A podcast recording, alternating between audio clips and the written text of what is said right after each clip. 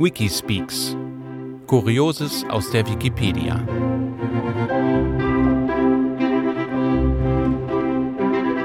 Episode 10 Euthanasia Coaster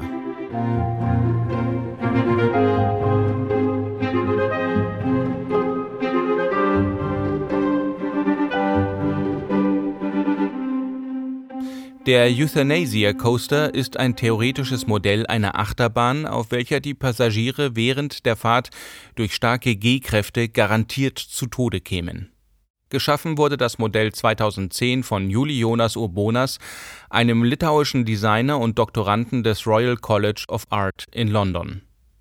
Der Euthanasia Coaster wurde das erste Mal 2011 im Rahmen der Ausstellung Human Plus The Future of Our Species in Dublin präsentiert. Seitdem wurde der Coaster in unterschiedlichen Museen gezeigt und viel diskutiert. Hintergrund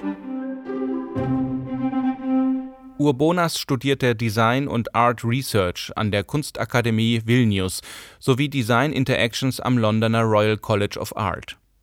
Während seiner Ausbildung arbeitete er als Designer und Ingenieur für einen Vergnügungspark in Klaipeda, dessen Leitung er zwischen 2004 und 2007 innehatte. Die Inspiration zum Euthanasia Coaster bekam Urbonas durch ein Zitat von Tom Allen, des ehemaligen Geschäftsführers des Achterbahnherstellers Philadelphia Toboggan Coasters. Er sagte, die ultimative Achterbahn hast du gebaut, wenn du 24 Leute losschickst und alle tot zurückkommen. Laut eigenen Aussagen entwarf Urbonas die Achterbahn, um Menschen, die sich für Sterbehilfe entschieden haben, eine nicht langweilige Möglichkeit zu geben, sowohl auf eine humane Art und Weise als auch mit euphorischen Gefühlen aus dem Leben zu scheiden. Er bezeichnet den Suizid per Achterbahn als, Zitat, alternativen ritualisierten Tod, der sowohl für den Sterbenden als auch für die Trauernden reizvoll sei. Die Fahrt Die Strecke beginnt mit einer Auffahrt zum mit 510 Metern höchsten Punkt der Anlage, dem sogenannten Lift Hill.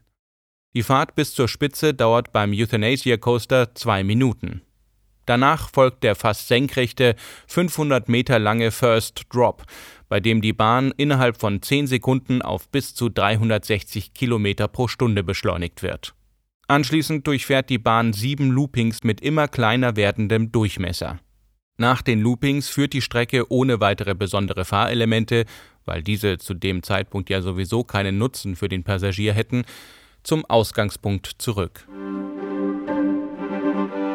Auswirkungen auf den Körper. Während der Loopings würde eine Beschleunigung von etwa 10 g auf den Körper des Passagiers wirken. Zur Information, 1 bis 2 g sind für einen Menschen uneingeschränkt ertragbar. Bei 2 bis 3 g beginnt eine Einengung des Gesichtsfeldes. Mit 3 bis 4 g entsteht ein röhrenförmiges Gesichtsfeld, das sogenannte Grey-out. Bei 4 bis 5G tritt dann der Blackout ein, was keine Bewusstlosigkeit beschreibt, sondern eine Sehstörung durch Blut- und Sauerstoffmangel. Es wird einem im wahrsten Sinne des Wortes schwarz vor Augen. Ab 5G schließlich tritt Bewusstlosigkeit ein. Der abnehmende Durchmesser der Loopings beim Euthanasia Coaster bewirkt, dass diese Belastung der 10G etwa 60 Sekunden anhält. Dadurch kommt es zu einer Unterversorgung des Gehirns mit Sauerstoff, die zunächst zu Bewusstseinsstörungen wie einem Tunnelblick oder dem Verlust des Seh- und Gehörsinns führen würde. Kurz vor dem Eintreten der Bewusstlosigkeit, dem sogenannten G-Lock, soll der Passagier laut Urbonas extremste Gefühle, vor allem aber Euphorie und sogar Freude empfinden. Da der Körper des Fahrgastes etwa eine Minute den G-Kräften ausgesetzt wäre und das Gehirn so lange keinen Sauerstoff bekäme, würde unweigerlich, bei den meisten Menschen spätestens beim dritten Looping, der Tod eintreten. Einige Mediziner bezweifeln jedoch, dass vor der Bewusstlosigkeit die von Urbonas beschriebenen euphorischen Gefühle einsetzen, es seien vielmehr Übelkeit und Unwohlsein wahrscheinlich. Kritik die Idee des Euthanasia Coasters wird vor allem von Gegnern der Sterbehilfe, aber auch von anderen Seiten hart kritisiert. Die britische Nichtregierungsorganisation Care Not Killing urteilte, dass das Sterben eines Menschen nie human oder euphorisch sein könne. Andere Organisationen kritisierten, dass die Achterbahn nichts mit wahrer Sterbebegleitung oder Sterbehilfe gemein habe und das ganze Konzept ein morbider und schlechter Witz sei. Alternative Verwendungen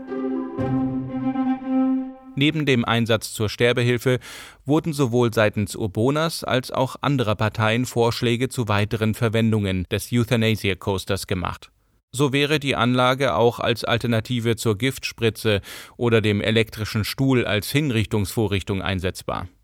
Eine Luftfahrtingenieurin schlug vor, die Passagiere mit Anti-G-Anzügen auszustatten und den Euthanasia Coaster damit zu einer nicht tödlichen, aber extremen Achterbahn umzugestalten.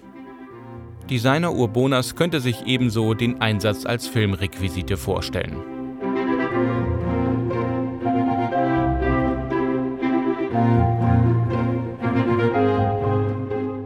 Bonusartikel Antimon-Pille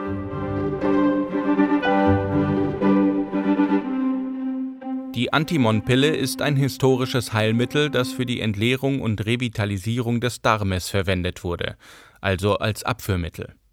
Es bestand aus Antimon, einem silberweißen, stark glänzenden, grobkristallinen Metall, das heutzutage hauptsächlich industriell für Legierungen verwendet wird. Im 19. Jahrhundert jedoch wurde Antimon in der Medizin eingesetzt.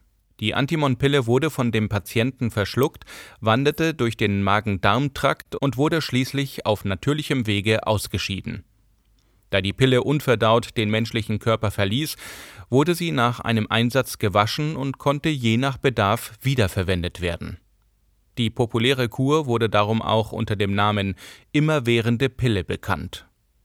Im Medico-Pharmaceutical Critic and Guide von 1907, einer von William Josephus Robinson herausgegebenen Enzyklopädie, wird die Pille wie folgt beschrieben diese Pille war eine kleine Kugel aus metallischem Antimon, welche die tatsächliche oder zugeschriebene Eigenschaft der Reinigung besaß, so oft sie auch geschluckt wurde.